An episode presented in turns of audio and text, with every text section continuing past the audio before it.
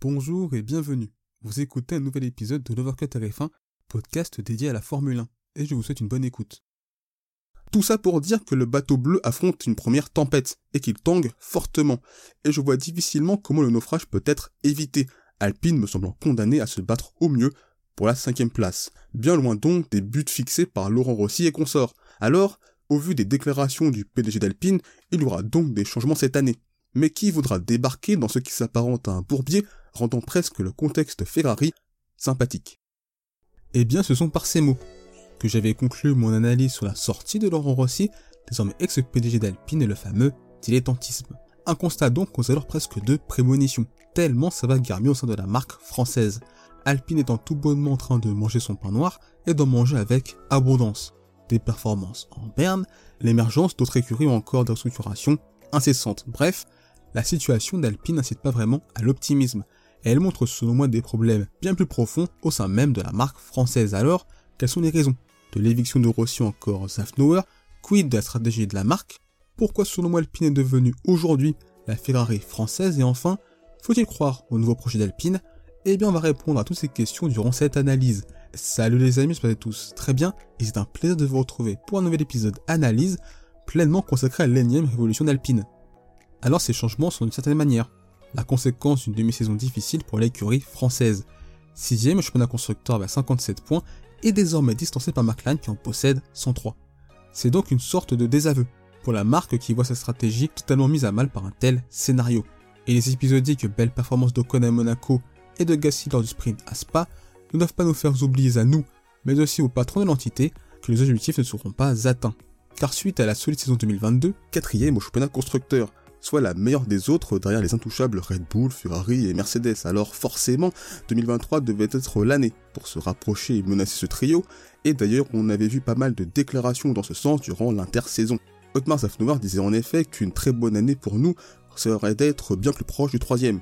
Nous voulons être significativement plus proche du top 3 et peut-être prendre un peu plus nos distances avec la cinquième place. Nous voulons être un quatrième solide cette année et surtout chercher à nous rapprocher encore plus l'année suivante. Un tel décalage entre les résultats et les attentes se paye forcément cash, et la conséquence est donc drastique.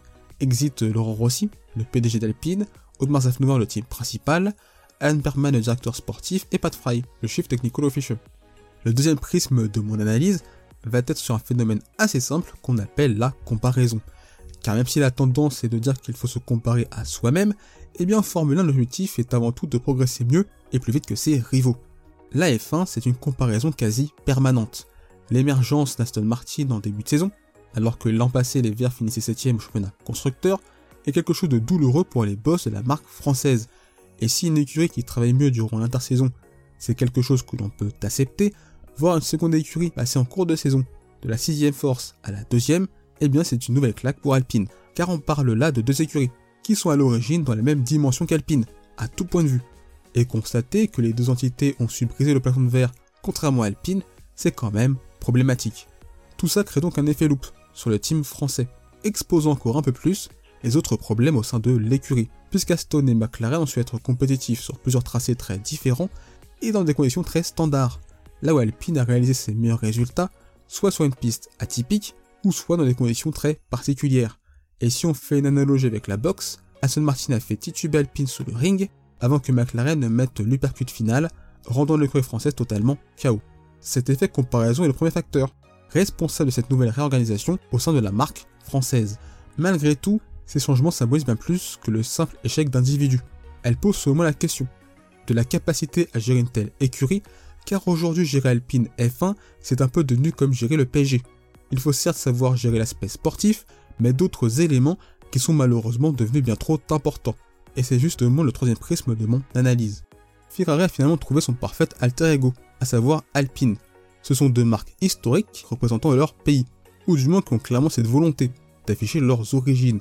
Et même si la passion française est plus mesurée et moins intense que celle italienne, il n'en reste pas moins qu'à l'échelle de la France et du secteur du sport auto, nombreux sont suiveurs de la marque française et n'hésiteront donc pas à juger ses performances et ses résultats, notamment à F1. Comme dit Luca Demeo, le CEO du groupe Renault, Alpine c'est le symbole d'excellence française. Et quand on dit ce genre de propos, ça montre finalement la pression mise sur l'écurie et que cette pression il faut l'assumer. en plus du contexte sport-auto français qui veut voir le team F1 briller. Tout cet écosystème conduit les boss d'Alpine et Renault à une forme d'omniprésence voire d'ingérence. La marque est tellement forte qu'il faut se montrer, mais aussi surveiller le team F1 de près et donc avoir un certain contrôle au point de brider et cornaquer les responsables de l'écurie. Car pour eux l'image compte beaucoup, et l'effet de comparaison que j'avais évoqué précédemment est particulièrement dévastateur, puisque ça montre que l'entité Alpine échoue. Et malheureusement Alpine est victime de son symbole, avec des CEO qui agissent sans conscience de la réalité de la Formule 1 et des spécificités de ce sport, que ce soit à travers des effets d'annonce, comme le plan sur 100 courses, ou encore le fameux L-Plan. Et c'est d'ailleurs la seule écurie où il y a ce point de la communication sur les objectifs à atteindre, ou que ce soit avec une certaine impatience affichée au moindre courant contraire. Cyril Abitbou, l'ancien team principal de l'écurie, donne un point de vue assez intéressant sur ces changements. Cela traduit une insatisfaction sur les résultats et très probablement d'une perte de patience de la part du comité de direction du groupe Renault. Au-delà de l'impatience, il y a peut-être eu aussi un peu d'arrogance en début de saison ou d'excès de confiance. Quand on ne se confronte pas à la réalité, au bout d'un moment, on peut soi-même se raconter des histoires. Il n'est pas exclu que l'histoire que sont racontées en interne fut trop flatteuse, mais Alpine n'est pas si loin non plus. Cette impatience et ce manque de connaissance de la F1 ont donc conduit à cette énième restructuration de la part de Renault. Mais un autre problème a très vite émergé, et c'est celui de la gestion de l'échec. James Wolfe, team principal de Williams, affichait d'ailleurs un certain scepticisme devant la situation d'Alpine. La méthode proactive consiste à gérer les attentes de chacun et à montrer la voie à suivre pour changer les choses. Je suis plus favorable à cette approche, car la méthode réactive n'aboutira jamais à rien de bon, fondamentalement. Avant de finir par ces mots, il ne s'agit pas de blâmer, mais d'avoir une politique qui autorise l'échec, à condition de le saisir correctement et d'en parler. Et c'est je pense le problème fondamental d'Alpine, à l'heure actuelle. Car à force de fixer des objectifs linéaires bien loin de la réalité de notre sport, on en vient tout révolutionner à la moindre contrariété. Et si McLaren et Aston Martin n'avaient pas progressé à ce point, nul doute que ces changements n'auraient jamais eu lieu. Le cas Mercedes est d'ailleurs très frappant, puisqu'après une domination écrasante sur la discipline, et eh bien depuis deux saisons c'est plus compliqué, car l'écurie est loin de ses objectifs. Mais cette régression n'est pas vue comme quelque chose de dramatique, qui nécessiterait de tout chambouler. La gestion de l'échec dans les deux situations n'est donc pas du tout la même. L'autre souci est comment juger le bilan de Thomas Zafnauer au bout de seulement 18 mois, alors qu'à l'échelle de la F1, c'est une durée extrêmement courte. Cyril Abelboul disait à ce propos, la direction précédente a tenu à faire un reset complet, après mon départ, qui avait écarté une quinzaine de personnes. On le sous-estime tout le temps à F1 comme dans d'autres secteurs ultra concurrentiels, aller chercher quelqu'un à la concurrence, ça prend du temps. Quand on perd 15 personnes et qu'on recrute, il se passe 2 à 3 ans avant que ça fasse effet. Le remaniement que Laurent Rosset souhaitait faire, on n'a même pas vraiment vu ce qu'il donnait. Ce remaniement a donc plus de raisons politiques qu'autre chose. Ainsi le problème est qu'Alpine F1 est une écurie tout simplement dépendante du board Renault. Ça en fait une équipe où, comme chez Ferrari, il y a davantage de politique. Et c'est l'exact opposé de Mercedes et Red Bull, où ces équipes sont totalement détachées de leurs supérieurs, car il y a une confiance mutuelle qui est tout bonnement inébranlable. Alain Prost avait d'ailleurs des mots assez durs sur le management du board Renault Alpine. Si vous regardez les grands succès de ces 30 dernières années, vous trouverez une structure simple, détachée d'un organisme industriel, construite autour de 3 ou 4 personnalités fortes, couplées à un pilote champion. Durant mes années Renault, combien de fois ai-je entendu dans les couloirs du siège à Boulogne-Billancourt que la F1 était un sport simple, qui pouvait être dirigé de la maison par des hommes en place. Grossière erreur, comme le prouve le dernier des dirigeants, Laurent Rossi, dont Luca Deo s'est séparé il y a une semaine. Avant d'attaquer de manière acerbe l'ex-PDG d'Alpine, Laurent Rossi est le plus bel exemple de l'effet de Nick Kruger, celui d'un dirigeant incapable qui pense pouvoir surmonter son incompétence par son arrogance et son manque d'humanité à l'égard de ses troupes. Celui qui fut le patron d'Alpine pendant 18 mois a cru avoir tout compris d'entrée, alors qu'il s'est totalement fourvoyé. Son management a brisé l'élan qui avait été mis en place depuis 2016 pour arriver à ses podiums et cette victoire en Hongrie. À travers ce management, le team principal est donc vu comme un employé parmi d'autres, tel une marionnette que l'on peut donc changer fréquemment. Il reste pieds et poings liés au patron de la marque et de leur vision, même si ces dernières ne sont pas forcément en adéquation avec ce qu'implique la Formule 1. Tout cela aboutit à une instabilité chronique et des remaniements quasi permanents au sein du team F1. Bruno Famin est maintenant le cinquième patron de l'équipe depuis 2016, quand Christian Horner est présent depuis 2005 et Toto Wolff depuis 2013. Or, on le sait, ce sont pas les échecs et la stabilité que se forgent les succès. Il faut donc à la fois donner du temps, mais aussi donner toutes les clés du camion pour structurer une écurie et surtout avoir confiance en son team principal. Et dans le contexte alpine, c'est aujourd'hui une chose difficile à obtenir. Et pourtant, l'écurie basée à Stone, Ivry-Châtillon, a eu en son sein un exemple concret de modèle de réussite, la période Flavio Briatore. Alors attention, il y a quand même quelques nuances à avoir du fait de certaines dérives effectuées par l'homme d'affaires italien, si vous voyez ce que je veux dire. Mais il n'en reste pas moins que l'italien fut un patron fort, qui a su incarner l'équipe de 2000 à 2009. Briatore avait toutes les clés et il a pu faire évoluer son équipe jusqu'au titre de champion en 2005 et 2006. Mais il a fallu passer par des saisons plus difficiles entre 2000 et 2004. Gagner prend du temps et il va falloir une prise de conscience à ce sujet de la part des patrons de Renault Alpine, car les conséquences de ce management sont lourdes et impactent négativement le sportif, avec une stagnation à tous les niveaux et un véritable plafond de verre, au mieux quatrième au championnat constructeur en 2018 et 2022, plafond que l'écurie n'arrive pas à briser pour le moment. En tout cas, un nouveau projet semble donc s'amorcer au sein de l'écurie. Semble, car accepter l'annonce de Philippe Krief en tant que nouveau PDG d'Alpine, c'est un peu le désert au rayon des arrivées. Et je trouve problématique d'entamer de telles restructurations sans avoir en amont déjà planifié les remplaçants.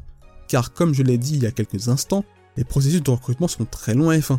Frédéric Vasseur confirmait d'ailleurs difficulté de faire progresser son équipe dans l'ère moderne. D'un côté, on a l'air très agile. On change les choses, et du jour au lendemain, il peut y avoir un problème puis on le règle d'une course à l'autre. Mais la réalité de notre business, c'est que lorsque l'on veut gouverner un peu le navire, on n'est plus agile. On sait que si l'on veut recruter, on ne parle pas en jours mais en années.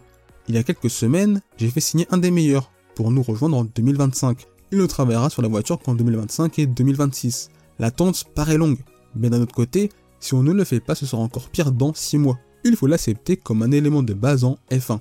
Le risque pour Alpine est donc d'avoir une structure par intérim, pendant encore plusieurs mois ce qui pourrait déjà compromettre cette fin de saison, et pourquoi pas la saison 2024. L'autre problème est la manière dont cette révolution nous est présentée, puisque Bruno Famin, le team principal par intérim, nous la présente comme étant la deuxième phase du projet Alpine, la phase 1 ayant commencé en 2021. Il est donc ironique de constater qu'on lance la phase d'un projet aussi important en cours de saison, et en plein durant la séance d'essai du vendredi, et que cette phase 1, si l'on en juge les décisions des patrons, n'est pas vue comme une énorme réussite. Bref, tout ça, apporte à de la communication, une façon de rendre ces changements un tant soit peu plus cohérents. Mais plus globalement, cette phase 2 est plutôt celle de la divergence entre la vision d'Otmar Safnauer et celle du board Renault. Car l'ancien patron d'Alpine F1 a toujours pris le temps pour structurer une écurie et la faire évoluer. Et c'est tout bonnement l'histoire de la F1, que ce soit Ferrari, Red Bull, Mercedes et j'en passe. Le board Renault estime pour lui qu'on peut être compétitif bien plus rapidement. Bruno Famin disait d'ailleurs à ce propos nous n'étions pas sur la même ligne, sur la chronologie pour récupérer le niveau que nous avons connu ou pour atteindre le niveau de performance que nous visons. Mutuellement, nous avons convenu de nous séparer et c'est tout. Alors tout ça s'apparente donc à un véritable flou artistique, mais c'est possiblement l'opportunité de reculer pour mieux sauter, si le bord de Ronald Pin tire les bonnes leçons de cet échec. Car peu importe l'identité du successeur de Zafnauer, avoir une structure plus simple, en évitant les innombrables strates, tout en donnant des clés et le ton team principal, sont désormais des conditions non négociables pour enfin retrouver les sommets, sous peine de vivre un recul net et définitif. Merci d'avoir écouté cet épisode. S'il vous a plu, n'hésitez pas à vous abonner au podcast de Voir que Fin, ainsi qu'à la chaîne YouTube. C'est une façon de soutenir le projet et également de ne pas manquer les prochains épisodes. N'hésitez pas également à partager cet épisode à vos proches. On se retrouve les amis très bientôt. D'ici là, Portez-vous bien, je vous souhaite le meilleur. Salut